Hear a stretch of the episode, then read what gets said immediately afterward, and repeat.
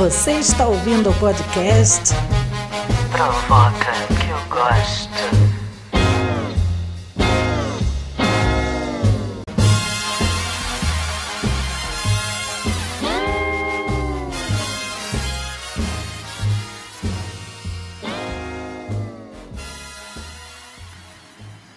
Olá! Aqui é Marco Chavarri, vulgo Delírios Fênix, nesse podcast, nosso terceiro episódio. Chegamos no terceiro, gente! E hoje eu trago dois convidados muito especiais, os Albertos, que são pesquisadores de burlesco no Brasil e que trazem aí com essa escavação a nossa história para a gente entender quem a gente é e para onde a gente vai. Aproveitem sem moderação. Bom, vamos lá, amores. Como é que vocês estão? Para começar. Confinados, como tem que ser, na verdade, né? Contrariando a, orientação de cima, estamos confinados sim. Eu estava pensando aqui sobre as últimas postagens que vocês fizeram é, no, no Instagram e eu, eu, eu fiquei tão feliz com todas elas. porque vocês trouxeram para a gente um ponto de origem né, para a arte burlesca aqui no Brasil e foi muito feliz, assim, para a gente, pelo menos. A comunidade toda está em polvorosa. E eu queria, eu tinha, surgiram questões na minha cabeça e eu queria é, que vocês trouxessem aqui para a gente, é, dentro do que vocês vêm pesquisando, o que vocês têm de informação a respeito. É, antes de qualquer coisa, eu queria entender né, e, trazer para as pessoas como é esse processo de pesquisa de vocês, né? Como começou esse processo e, e, e como foi se dando ao longo do tempo essa busca por essas divas, por essas faquerezas? Bem, uh, começo de tudo mesmo foi um pouco distante. Foi em 1958, uhum. precisamente. Mas, uhum. brincando assim, é... eu vi uma faquireza quando eu era criança, guardei essa história dessa minha experiência com essa mulher, eu tinha oito anos de idade, morava em Campinas, e fiquei muito impressionado com aquela mulher dentro de uma urna, deitada em pregos, fazendo um jejum, cercada de serpentes vivas, e eu enlouqueci com aquilo, guardei aquilo na minha memória, e essa experiência para mim foi assim, uh, transformadora Hoje eu sei o quanto uhum. foi transformadora, né? E então, uh, muito tempo se passou, e em precisamente 2012 eu encontro o Alberto de Oliveira e contei para ele essa história.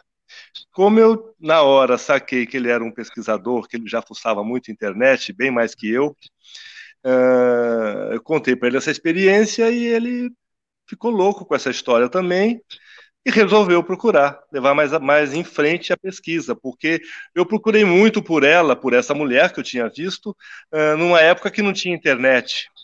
Então eu fui para Campinas Sim. algumas vezes para tentar lá nos arquivos de jornais, aquelas coisas da época. Perguntei para todas as autoridades da cidade, povo de, de imprensa, artistas, ninguém se lembrava dessa mulher.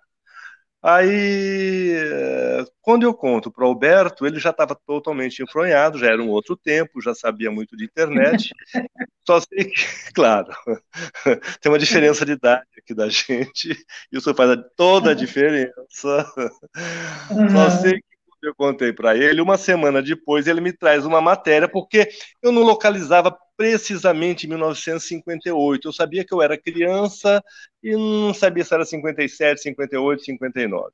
Ele não só localizou a matéria com essa mulher, que é a faquireza Verinha, que eu só sabia que era uhum. Verinha, nada mais eu sabia. Faquireza Verinha, não tinha sobrenome, não tinha nada. E ele consegue uma matéria uma semana depois desse encontro nosso, e ali começou tudo, porque ali tinha o nome dela, logo, logo descobrimos filiação e fomos atrás da documentação e chegamos na data, e aí fomos até Campinas, com uma data precisa, buscar nos arquivos dos jornais, encontramos todas as matérias da época. E esse caminho uhum. de chegar na Verinha e descobrir uh, quem era essa mulher, a gente foi encontrando outras mulheres que haviam feito faquirismo no Brasil. Então a gente descobriu que tinha assim uh, muitas, desde os anos 20 até os anos 50, final dos anos 50, que foi a fase mais pródiga do faquirismo. Então tinha acontecido muitas provas de jejum com mulheres incríveis em várias datas. Então, nessa de buscar pela Verinha a minha faquireza de 1958, a gente chegou numa série delas e resolvemos fazer um livro. Vimos que a gente tinha um, material bacana para sair um livro, fazendo um levantamento, uma arte que ninguém mais lembrava, ninguém mais sabia disso, até o povo de circo, assim, falar, ah, não sei, enfim, quem poderia saber, sei lá, mais provável que soubesse, nem essa gente sabia. Então a gente foi descobrindo um universo maravilhoso de mulheres transgressoras, muito corajosas e com histórias, uh, sabe assim, variadas, e isso foi um amor à primeira vista e virou esse livro, Cravo na Carne, que a gente acabou lançando é depois de dois anos. Todos têm que ler para conhecer a nossa história, gente. É lindo, lindo. E algumas delas, dessas faquirezas, fora do, do faquirismo, elas tinham uma carreira no palco que é, pode ser considerada uma carreira burlesca. Muitas delas é, praticavam artes burlescas, né? Um tempo em que não se tinha essa noção do burlesco no Brasil como se tem hoje, mas hoje, olhando, Sim. a gente pode concluir que elas eram burlescas, né? É, vocês têm uma ideia, ou pelo menos dos registros que vocês encontraram, é, de quando começa, ou mais ou menos, o, o, com, mais ou menos onde entra o striptease nessas performances? Precisamente deve ser difícil, né? Mas é. É, aonde vocês, é, qual época vocês encontraram o primeiro registro disso? Então, a fonte principal das nossas pesquisas são os jornais da época, que é a fonte uhum. mais primária que a gente consegue chegar, né? Mais já, objetiva. Né? É, mais objetiva, já que as pessoas mesmo dessas épocas mais antigas, anos 10, 20, 30, já não existem mais, né?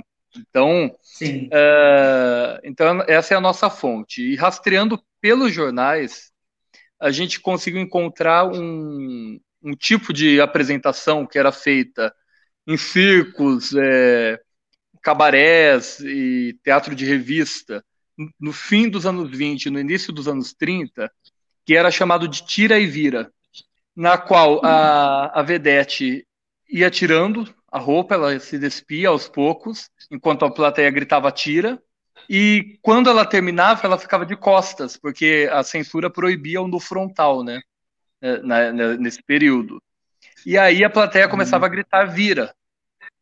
E, e elas não podiam virar. E, e, uma delas, em 1933, se chamava Laurita Martins, no Democrata Circo, no Rio de Janeiro, em São Cristóvão, né? Democrata. Não, ele era no Largo de Santana. É, enfim, é, ficava mais pro lado do subúrbio, no Rio, né? É, foi um palco, é, é, era muito importante. A Araci Cortes começou a carreira no palco do Democrata Circo.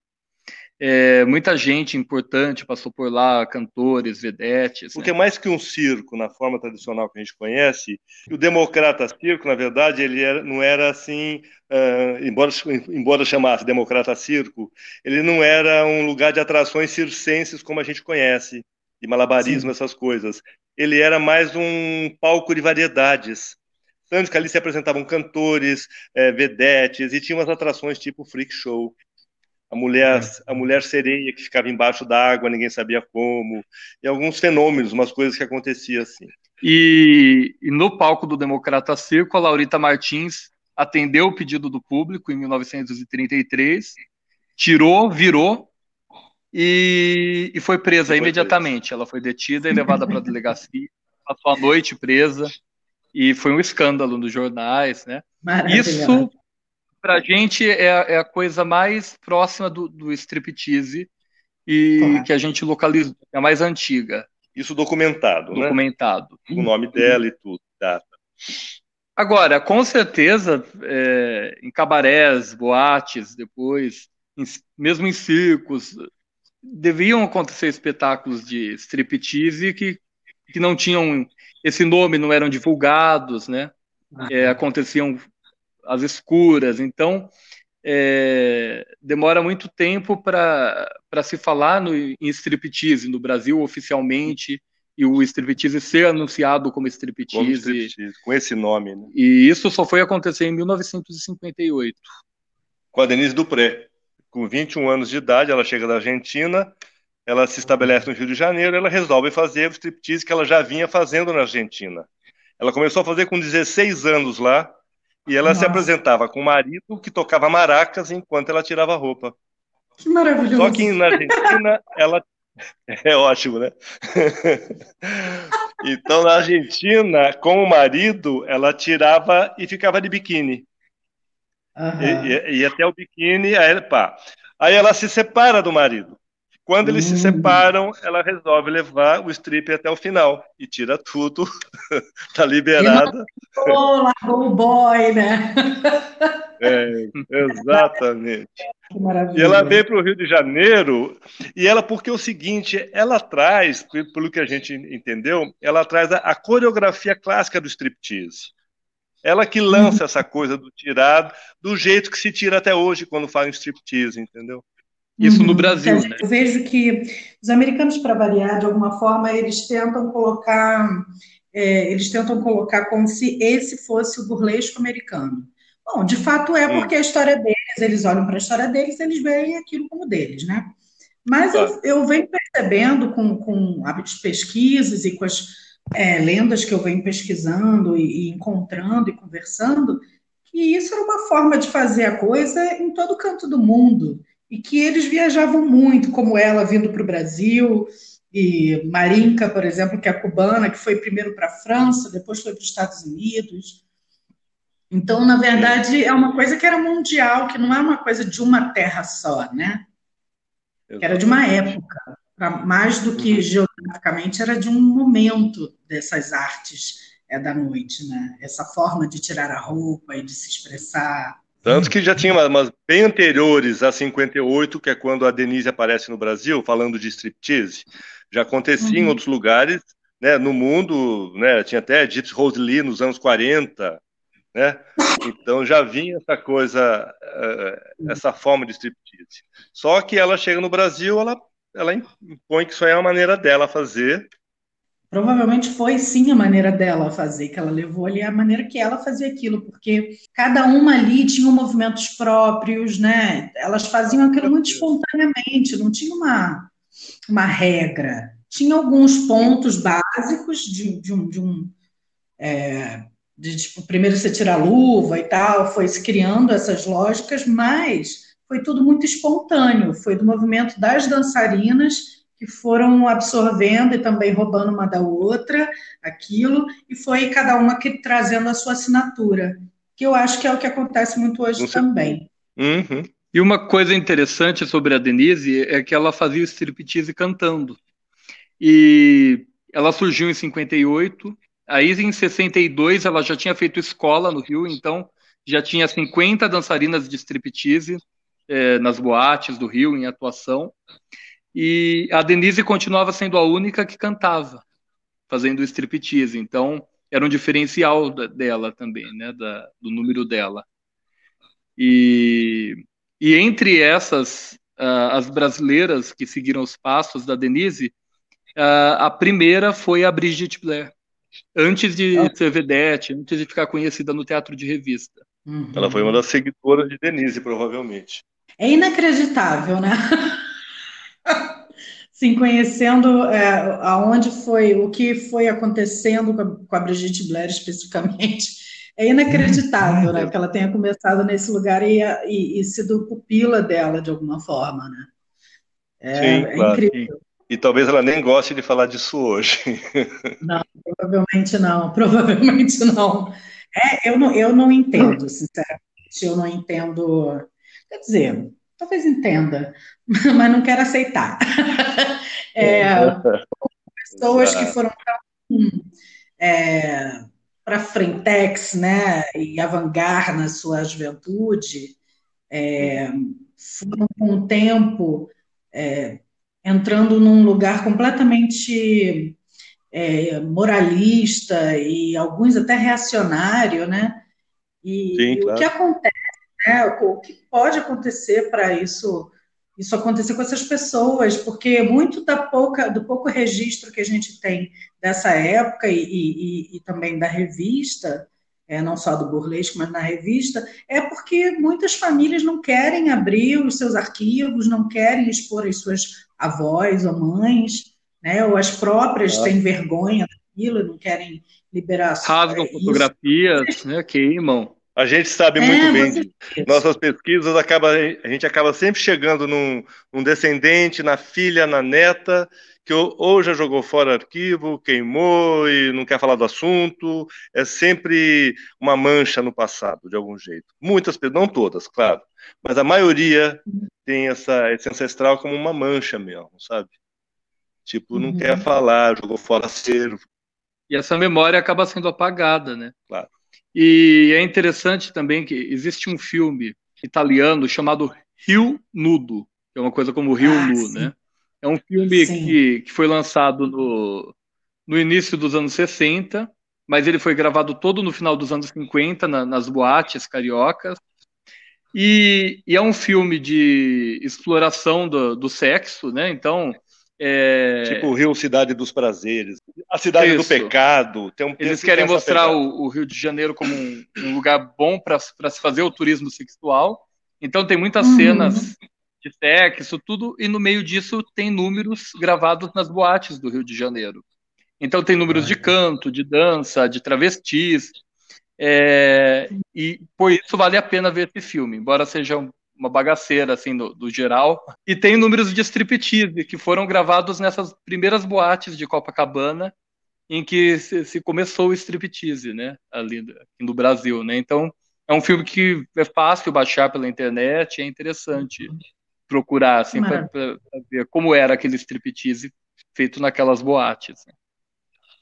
Olha, eu como burlesco, eu posso dizer que eu sou muito grato por essa dedicação que vocês têm a buscar essa história. Eu chamo vocês de arqueólogos do burlesco, porque vocês escavam até o, as últimas consequências é, sobre o burlesco brasileiro e é tudo que a gente precisa nesse momento para reafirmar essa arte como nossa também.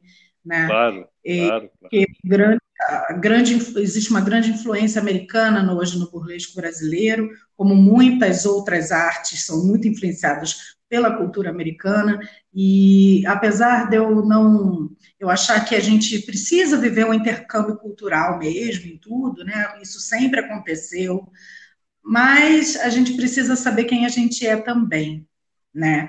Para saber é, dizer o que é nosso e colocar aí como, como com a nossa própria assinatura brasileira. É, Para fechar, meus amores, eu queria entender se para vocês existe alguma diferença entre é, a arte burlesca no palco e a performance das vedetes. Existiria alguma diferença ou algum limite entre uma e outra? Eu acho, no geral, a burlesca mais solta a partir da hora que ela não está dentro de um espetáculo, com uma direção, um texto, seja o que for, e grande elenco uhum. atrás, eu acho que, no geral, a burlesca, que a gente, desse burlesco que a gente está falando, ela tem uma liberdade uhum. muito maior, consequentemente, ela pode ser muito mais atrevida, ela pode falar de coisas pessoais. Eu sinto que não tem aquele verniz, né? Porque quando a gente fala em vedete, teatro de revista, tem sempre um verniz que fica uma coisa mais, é, é, como é que chama, digestiva, sabe, digerível. Que, a, que, as donas de casa da família brasileira podem assistir, sem se escandalizar. Exatamente, exatamente. O teatro de revista sempre teve essa pegada. O teatro de revista é bacana, é usado, é mulher nua, não sei o quê, mas tem um verniz, né? Ao mesmo tempo que eles uhum. colocam mulher uh, nua, eles colocam um cantor que vai cantar uma área italiana. Tem sempre uma coisa para agradar a família brasileira mesmo, sabe? Muita roupa, é, muito pedaço, muita coisa para também encher os olhos. Eu acho que o burlesco, uhum. esse, esse número de burlesco que vocês fazem, eu acho uma coisa mais atrevida, não precisa de tantos aparatos, tanto vestuário, tanto cenário. É o corpo falando mais do que a grandiosidade da cena, sabe? E a gente vê também que as, nas as antigas, né, as burlescas antigas e as vedetes, enquanto as vedetes faziam uma carreira muito mais dentro de uma companhia no palco do teatro, a, as burlescas ocupavam outros espaços, né? Então elas uhum. saíam em carreira solo, geralmente espetáculos bem independentes, elas mesmas faziam suas coreografias, bolavam seus números e, e saíam sozinhas e, e, se apresentavam em inferninhos, em circos, né? Eram marginais por natureza. Claro. Sim. Tá aí a nossa grande Elvira Pagã, entendeu? A Elvira, na verdade, uhum. é tida como uma grande vedete do Brasil, não sei o quê, mas a Elvira fez pouca revista. Na verdade, ela fez poucas. Ela, ela saía fazendo carreira solo. Tanto que eu acho que a Elvira é muito mais burlesca, uh, fazia mais números de burlesco, considerando esse formato do burlesco, do que uma Virginia Lane, por exemplo. Tanto... Uma Mara Ruby, essas outras, que não saíam uhum. dos palcos da Praça Tiradentes, com uma, uma, uma estrutura de revista por trás, um Walter Pinto da vida, entendeu? Tanto que Elvira Pagã saiu do Brasil nos anos 40, foi para Los Angeles, depois, nos anos 50, uhum. ela vai para Miami também, e, e ela chega justamente nas casas de burlesco. Ela fica muito conhecida no, meio, no meio burlesco dos Estados Unidos. Então, tanto no Brasil como fora, é, ela acaba fazendo uma carreira muito mais burlesca do que. É o burlesco, o burlesco que acolhe ela nos Sim. Estados Unidos. E não a revista, é de Las Vegas. Entendeu? É lógico, é lógico. O burlesco ele sempre acolhe a todos, a todos os corpos, ele é maravilhoso. Meus queridos, eu lamento muito em terminar esse papo, porque eu sei que a gente tem capacidade para ficar uma tarde inteira conversando, falando da nossa história, todo mundo dá um uísque, quem der um uísque, mas nesse momento eu vou finalizar por aqui, porque a gente já está com um tempo gostoso, e eu também quero deixar essa provocação para as pessoas irem lá no blog de vocês. Por favor, digam aí o endereço para as pessoas poderem acessar, buscar mais e mais dessa maravilha que é a pesquisa de vocês. Também tem o perfil no, no Facebook, no Instagram, né? Os Albertos apresentam. Esse é o nome do blog. O link, o link é, o, é os Albertos apresentam é, .blogspot.com. E lá tem todas Maravilha. as postagens nessa, nessa praia que a gente gosta de transitar aí. E no Instagram e no Facebook também, é os Albertos apresentam. Sempre os Albertos Sempre. apresentam. Estamos nós lá. Ai, obrigado, muito obrigado por apresentarem isso tudo para a gente. Contem comigo sempre, eu amo vocês. Uma última coisa, só que eu esqueci, é que, para além desse trabalho do passado, eles também estão tendo um, um, uma função fundamental que é registrar esse momento de agora do burlesco brasileiro como forma de documentar para que a gente e as próximas gerações possam acessar as nossas artes, né, as nossas performances mais para frente, as nossas histórias e relatos. Então, eles vêm aí é, também recolhendo os relatos das burlescas e burlesques de, de hoje em dia. Então, uma salva de palmas para vocês e a gente finaliza por aqui. Muito obrigada, amor. Nós que agradecemos.